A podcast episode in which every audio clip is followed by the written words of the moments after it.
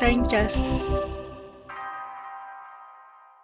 Hello à tous, bienvenue dans un nouvel épisode de Manifeste. Je suis ravie, super ravie de vous retrouver au micro comme chaque semaine. Et peut-être encore un petit peu plus aujourd'hui parce que, figurez-vous que je reçois Alexis. Hello Alexis Salut Jade. Alors qui est Alexis? Eh bien c'est l'homme de l'ombre derrière Manifeste. En fait c'est le producteur de mon podcast, c'est la personne qui monte mon podcast, avec qui j'échange sur les lignes éditoriales, qui euh, fait la programmation, qui, qui m'accompagne en fait depuis le premier jour. Vraiment c'est avec lui que j'ai démarré l'aventure Manifeste. Et en fait, il y a quelques semaines maintenant, on a fêté la première bougie, un an déjà. Et en fait, bah, pour l'occasion, Alexis s'est dit, tiens, si on inversait les rôles, et si c'était Ouais. toi qui étais interviewé Alors, explique-nous un petit peu le concept, parce que moi, je ne suis au courant de rien. Véridique, je n'ai vu aucune question. Je ne sais pas ce qui s'est joué dans mon dos, je sais juste qu'il y a la petite souris Meryl, que j'ai reçue d'ailleurs sur le podcast, qui est l'une de mes plus proches amies, qui a ben, manigancé avec toi. Mais déjà, est-ce que tu peux nous dire un petit peu quel est euh, ben, l'objectif de cet épisode? Qu'est-ce qu'on va faire? Bref, parle, on veut t'entendre maintenant. Alors, déjà bonjour, bienvenue et euh, merci de m'accueillir sur ce podcast. bah, t'es chez toi. c'est vrai que je suis un peu Bah chez oui. moi là, c'est un peu la maison. Je connais les coulisses, mais ça fait longtemps que j'ai pas pris le micro, donc ça fait du bien, ça fait plaisir vraiment. Alors en fait, on va souffler la première bougie de Mm. manifeste et euh, donc j'ai appelé Meryl sur tes conseils et elle a été incroyable. C'est une usine à bonnes idées, c'est incroyable. Donc on a prévu plein de questions, j'ai sélectionné, j'ai fait un filtre, euh, un vrai filtre, pour euh, en gros parler des coulisses de ce podcast, du lien avec ton activité, et on a pris aussi les questions de la communauté. euh, on en prendra quelques-unes à la fin. Génial. L'objectif, c'est d'en savoir plus sur toi, sur ce projet, euh, même sur le, le- la nature de nos relations, euh, comment tu prépares les épisodes, comment tu fais tout ça, comment, comment se passe en gros, que les gens sachent tout ce qui se passe dans ce podcast et comment on, on fait exploser un podcast parce que tu es à à peu près 50 000 écoutes là. Donc, Génial, c'est ouf. incroyable. Mais avant de commencer, il y a un truc parce que qui dit anniversaire dit cadeau. Alors je t'ai apporté un cadeau. Oh, C'est vrai? Ouais. J'ai ramené un gros sac de la Fnac, c'est vraiment non, pas mais- discret du tout. Oh Mais c'est un micro? Alors Mais- c'est un deuxième micro parce que tu as souvent des invités. Donc je me suis dit pourquoi pas t'apporter un Ah, deuxième mais- micro? Ah, c'est si gentil. Bah oui, bah en fait comme vous le savez, comme tu le sais Alexis, en fait j'ai vraiment à cœur, même si j'aime beaucoup les épisodes de solo et je me, sens à l'aise et, euh, et voilà c'est important pour moi de porter ma voix et partager mon parcours de vie, mais c'est super super super important pour moi de... En fait j'en parle souvent mais la force du témoignage elle est, elle est exceptionnelle, donc c'est important pour moi de mettre en lumière des parcours de vie, des, des, des schémas de pensée, des architectures de pensée qui sont différentes des miennes et qui apportent en fait de la richesse au podcast. Donc vraiment, je suis tellement, tellement, tellement heureuse. Merci beaucoup. Vraiment, je suis trop contente. Je suis Avec hyper, plaisir. hyper contente. À vous, c'est parce qu'en fait, on avait marre de, de monter des épisodes avec deux voix sur un seul micro. La monopiste pose, pose problème, effectivement, c'est beaucoup plus simple avec des micros. non, vraiment, merci beaucoup. Et euh, bah voilà, c'est en fait, c'est une invitation encore plus grande pour que j'ai des invités encore plus cool sur le podcast. et Exactement. encore plus nombreux, donc merci beaucoup. Et, euh, et ouais, en fait, euh, enfin, j'ai juste envie de faire une petite précision par rapport à ça, c'est que c'est vrai que pour moi, euh, avoir d'autres voix sur le podcast, au-delà de la richesse et de l'altérité et, et de, et des différentes perspectives que ça amène, en fait, l'une des choses que j'aime le plus faire, et je crois même que c'est l'un de mes super pouvoirs, c'est de permettre aux autres d'accoucher de ce qu'ils ont d'exceptionnel en eux. Tu vois, ça c'est super important pour Ouais. moi. À travers mes questions, mes regards, si c'est mon métier, tu vois, d'amener les gens à saisir vraiment avec encore plus de finesse ce qu'ils ont de tellement singulier. Et moi, mettre en lumière la singularité des autres, c'est un truc qui m'anime tellement. Donc je suis trop heureuse et merci encore pour ce cadeau. Bah, ça se ressent et je suis trop content que ça te plaise. J'ai hésité hein, parce que je me suis dit, je vais peut-être ramener des choses hors sujet, mais là, je me suis dit, ok, un micro, c'est peut-être. Symbolique. C'est génial. pour les un an.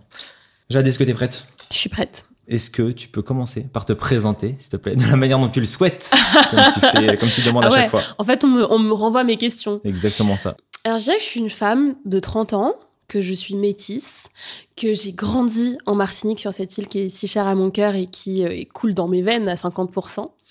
J'habite à Paris depuis 15 ans. Et euh, la dernière fois que je mettais un peu cette stat à jour, tu vois, je me disais, waouh, en fait, ça fait déjà la moitié de ma vie. Et donc, ouais, parisienne d'adoption depuis 15 ans, je suis passionnée par les comportements humains. Ce qui m'anime vraiment, c'est essayer de comprendre, de percevoir, d'identifier ce qui passionne les autres, ce qui les fait euh, vibrer, ce qui est leur, euh, leur zone de génie, leur zone de lumière, mais aussi leur part d'ombre. Donc ça, c'est vraiment ma grande passion dans la vie.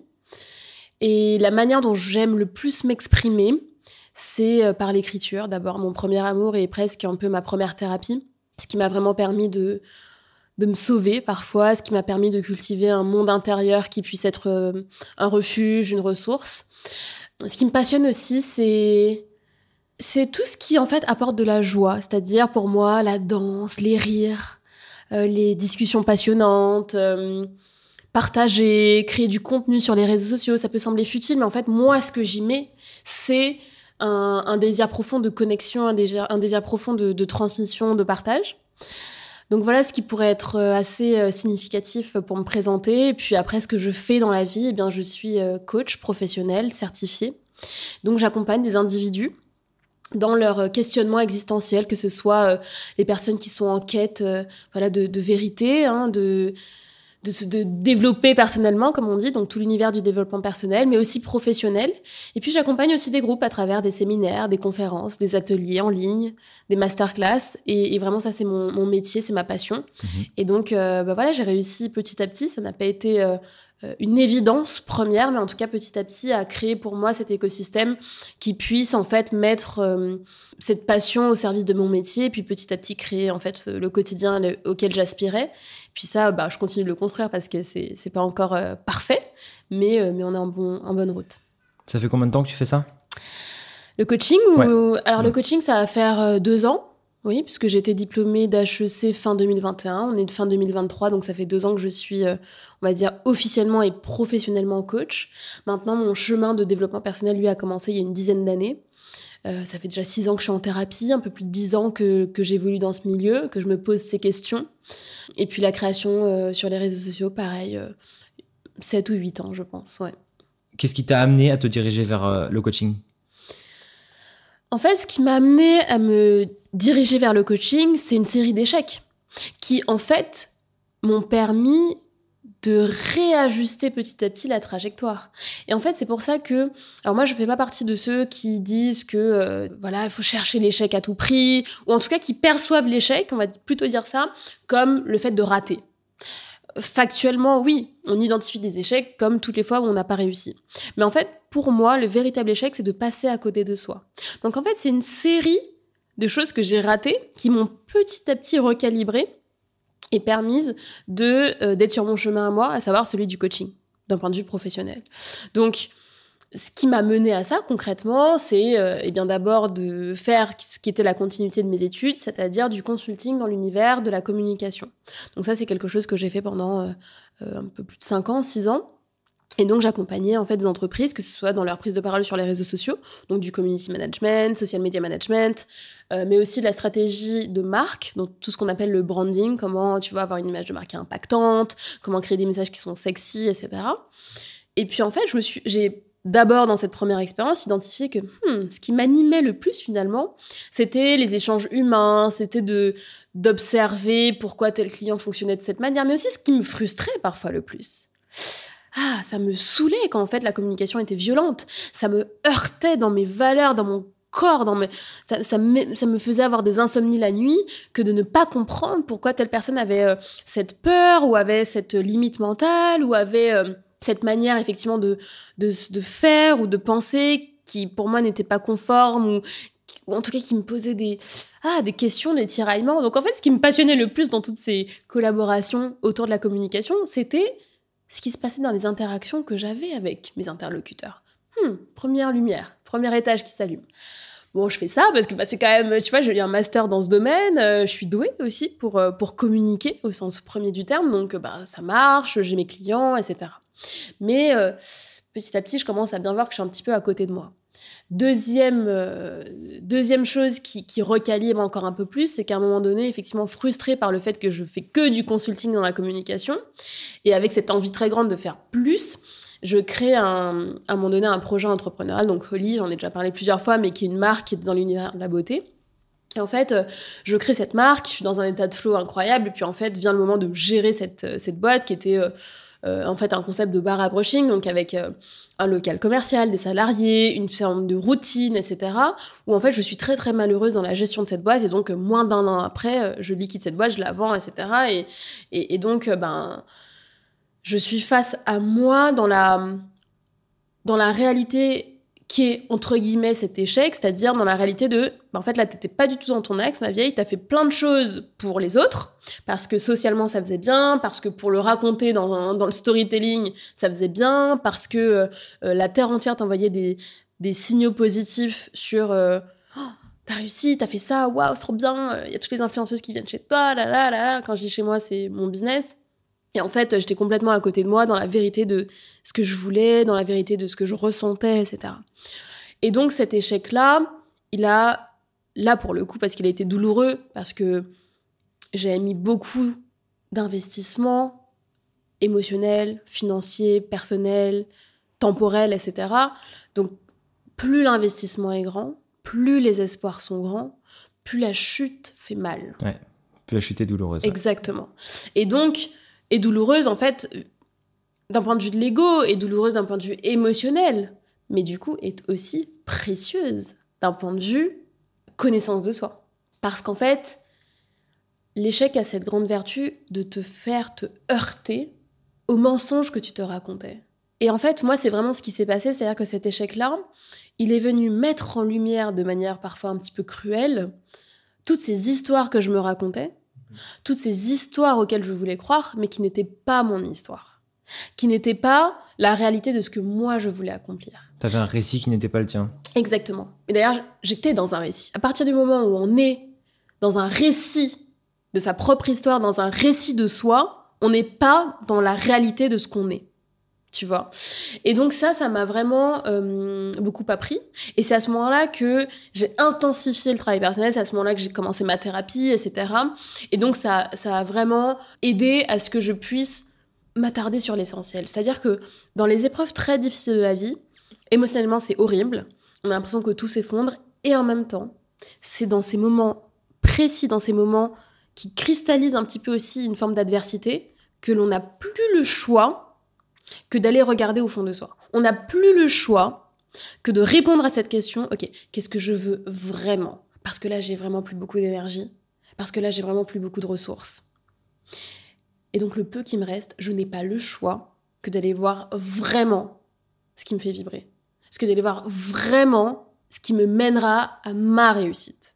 Et donc là, tout s'est enchaîné euh, assez rapidement et, et ouais, c'est comme si je suis née à moi-même, tu vois. Et aujourd'hui, on en est là et ça fait, tu vois, ça fait 5 ans cet épisode-là, ouais. 5-6 ans. C'est ouf, mais c'est exactement ce qui s'est passé pour moi il y a quelques semaines. Alors, c'était pas une chute euh, avec un atterrissage, mais c'était vraiment, euh, ouais, j'étais à la moitié de la chute, je pense. Et je t'en ai parlé. Et on, mm. a, on a vu ça ensemble pour euh, voir comment, bah, où sont mes points forts, où sont, qu'est-ce qui m'anime, etc. Et, et, ouais, j'en ai vraiment pris conscience là récemment.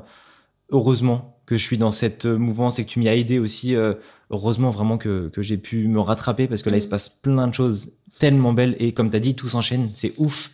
Mais euh, ouais, j'étais vraiment dans un moment euh, peu propice euh, au développement de ma boîte et, j'en suis sorti, je bah pense. Mais bon, bah Parce qu'en fait, il y a quelque chose à comprendre qui peut sembler, attention, hein, incroyablement vertigineux.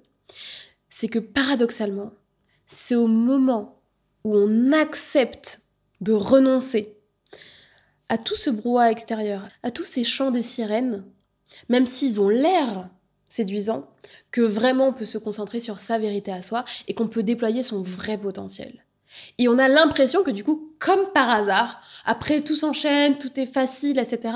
Mais non, c'est parce que tu as accepté de couper les mauvaises herbes et donc peut-être de voir que, oh mince, le vrai plan de ce que je veux, il est un peu petit, il est un peu fétiche, il était encombré de plein de mauvaises herbes qui te donnaient l'illusion d'un jardin bien garni. Mais en fait, le vrai plan, il est là, mais il était étouffé. Et comme par hasard, à partir du moment où on a le courage d'arracher ces mauvaises herbes, il y a un espèce de déploiement, de rayonnement du vrai truc. Tu vois? Et c'est exactement ce qui est en train de se passer avec ta boîte. En fait, c'était là. C'était là, mais il n'y avait pas d'espace, il n'y avait pas suffisamment de clarté pour que tu puisses vraiment t'épanouir. Tellement. Tu vois? C'est exactement ça. Et ça, et ça d'ailleurs, c'est ce qu'on fait en coaching. Les gens me disent, ouais, mais c'est quoi le coaching, etc. C'est ça.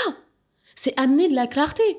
C'est pouvoir identifier, ok, ça c'est ce que je veux vraiment, ça c'est ce que je sais vraiment faire, ça c'est ce qui me fait vraiment vibrer. Là, il y a un vrai potentiel, ok. Donc je, je dégage le reste et je me concentre là-dessus. Et ça, quels que soient les domaines en fait, hein.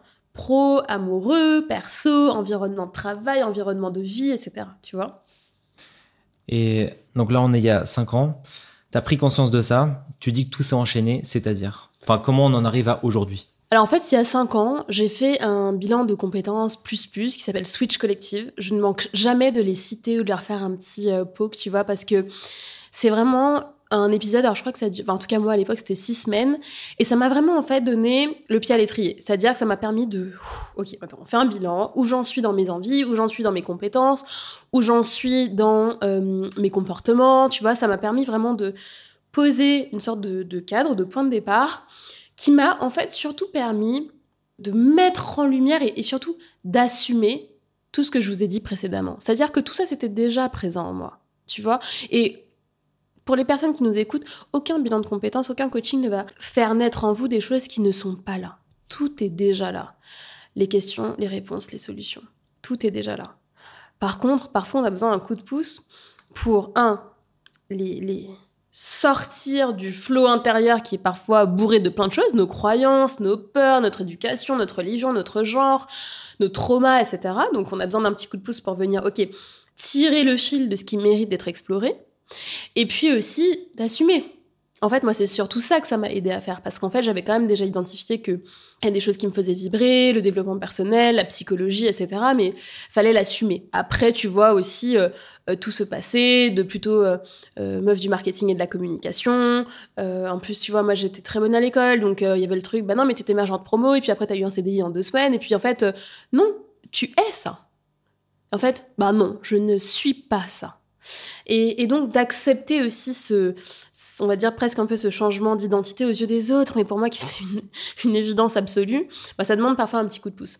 Donc j'ai fait ça, et puis après, euh, au moment où j'ai vraiment assumé et identifié, bon bah là par contre j'étais en mode action, parce que ça c'est aussi quelque chose qui me caractérise. Donc j'ai fait euh, l'école de coaching d'HEC j'ai lancé Manifeste, en fait, qui était à l'époque non pas un podcast ou une, entreprise telle que c'est aujourd'hui, mais qui était euh, en fait un, un, média, un blog, où j'écrivais chaque semaine des billets d'humeur, des articles sur le développement personnel, sur la sociologie, sur la philosophie, où je partageais déjà mes observations sur la génération Y, d'où Manifeste avec un Y. La fameuse. Tu vois Exactement. Et donc j'ai lancé Manifeste, ben vraiment c'était mon projet en fait à la sortie de Switch Collective, donc ça fait déjà cinq ans. Euh, alors tu vois le poster il a, il a que un an, donc tu vois c'est voilà pour, pour aussi montrer aux gens que c'est pas un overnight success, tu vois, c'est pas un truc qui s'est passé en deux secondes et même si parfois on a des déclics, la mise en action parfois est un petit peu plus longue. Mhm.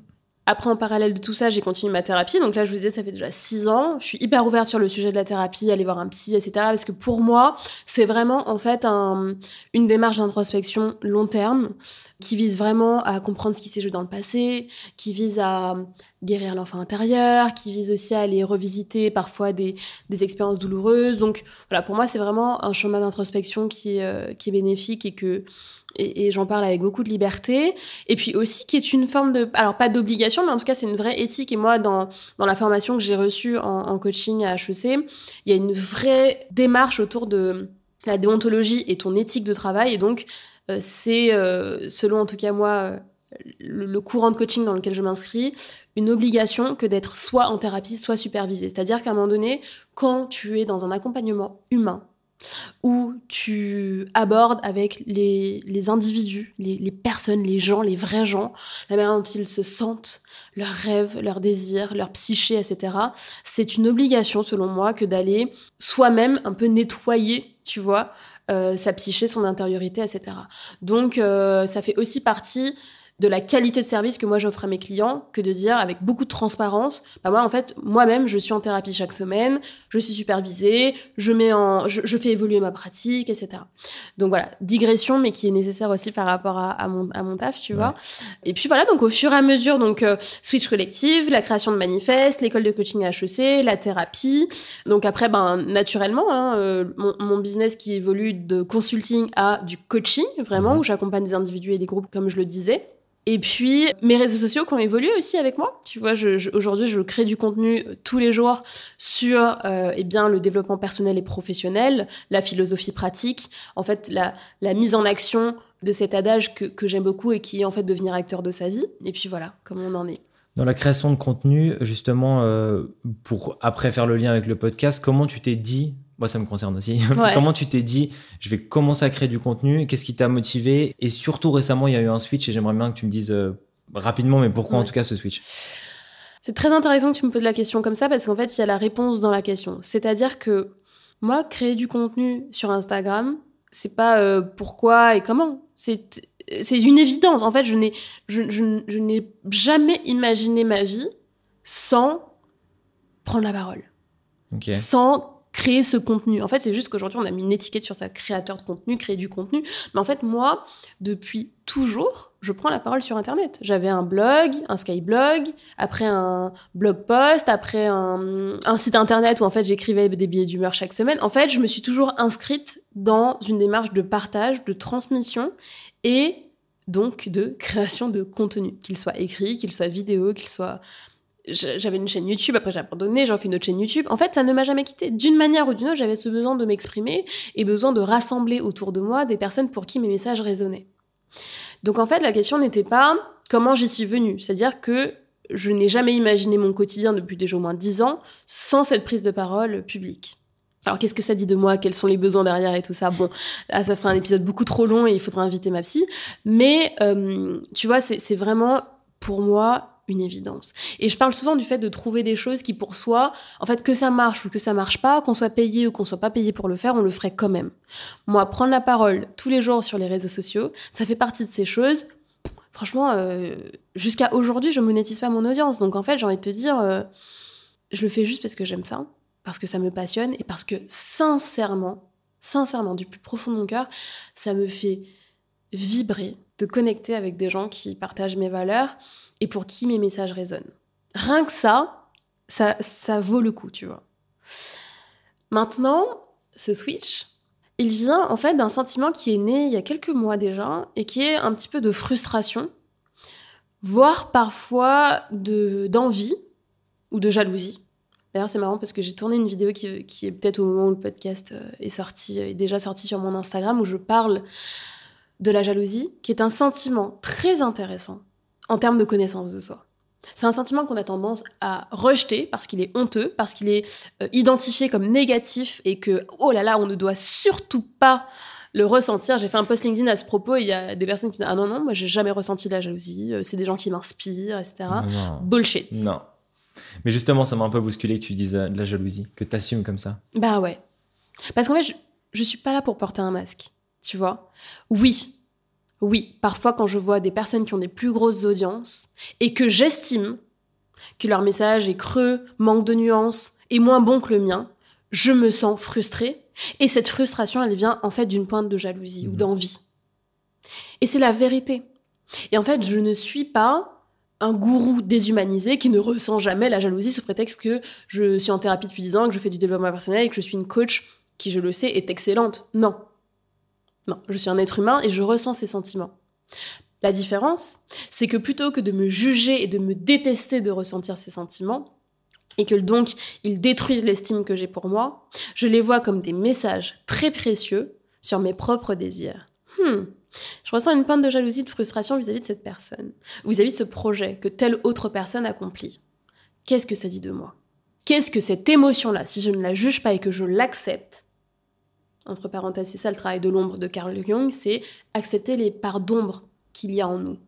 Ne pas les juger, mais plutôt les accueillir et les observer, et donc en faire une force. Parenthèse fermée. Et donc j'applique ce que je transmets à mes clients. Et donc j'ai identifié à travers ce type d'émotion que ben, j'avais envie en fait aujourd'hui que mon contenu il impacte plus. Et que mon contenu, il soit à l'image de ce que je fais en session, il soit à l'image de ce que je pense mériter. il soit à l'image de ce que j'ai envie d'accomplir. Et que j'arrête de me cacher derrière cette espèce de truc, non mais voilà, moi tu sais, je suis un peu au-dessus de ça, euh, je suis un télo, moi, voilà. Non, moi aussi j'ai envie, tu vois, d'avoir un impact plus grand. Et donc c'est pour ça que j'ai switché et j'ai commencé à me prendre au sérieux. Parce qu'en fait, et ça je l'ai identifié en thérapie, je me suis effondrée dans une séance qui a eu lieu il n'y a pas si longtemps, il y a, il y a moins de trois mois, où en fait, euh, je suis venue identifier que hum, il y a plusieurs épisodes dans mon enfance qui ont fait qu'en fait, je n'osais jamais vraiment prendre mes rêves au sérieux. Parce qu'en fait, on les a pas pris au sérieux quand j'étais enfant. Et malgré toute cette assurance, qui est vraie, hein, j'ai confiance en moi, j'ai de l'assurance, je sais que ce que je veux dans mon métier, etc. Je sais tout ça. Et ça, c'est pas un fake it until you make it. Je, je l'incarne. Par contre, il y a une part de moi qui ne prenait pas vraiment au sérieux les rêves que j'avais au fond du cœur. Et ça, c'est ça qui a switché il y a pas longtemps. Alors, pareil, ça, je le travaille, hein, c'est pas encore complètement établi, mais ce switch visuel, donc en l'occurrence, j'ai refait complètement ma stratégie éditoriale sur Instagram, euh, j'ai changé mon, style, ma fréquence de contenu, etc. C'est ça. C'est que j'ai arrêté de me cacher, j'ai entendu cette pointe d'envie ou de jalousie que j'avais ressentie parfois, et j'ai commencé à prendre au sérieux mes propres rêves. Et ça, ça a effectivement euh, encore euh, permis de, de, faire un step, tu vois. Ouais, je retiens deux choses. Euh, c'est en fait, il y a une double conséquence à ne pas accepter euh, les, les énergies négatives comme la jalousie, enfin comme peuvent euh, être perçues la, jalousie. C'est que en plus de subir ce, cette émotion, il y a aussi le fait de, d'en s'en vouloir et de culpabiliser pour ça. Ça, je le ressens fois mille. Bah oui. je suis complètement dedans. Ouais, d'ailleurs, ça me fait penser à un livre qui s'appelle, je crois, La honte est un sentiment révolutionnaire. C'est-à-dire qu'en fait, pareil, la honte, ça fait partie des émotions qu'on va fuir à tout prix. Mhm. Et la jalousie souvent crée de la honte intérieure. Tu vois, on, se sent, on a honte d'être jaloux, on a honte d'avoir envie de telle ou telle chose. Encore une fois, fonction de son éducation, de ses croyances. Et donc, de sortir de ce schéma-là, en fait, qui est du pur auto-sabotage et de, de s'accepter, en fait, de s'aimer aussi avec ses parts de honte et ses parts de jalousie et ses parts qui sont insécures, ben, c'est le next step d'amour de soi. Et donc, c'est le next step de libération de soi. Je sais pas ce que t'en penses, Alexis, mais cet épisode, il est déjà bien fourni. Donc, je te propose qu'on clôture ici ce premier épisode et qu'on leur donne rendez-vous la semaine prochaine pour la partie 2 de cette interview inversée. On fait ça. Let's go.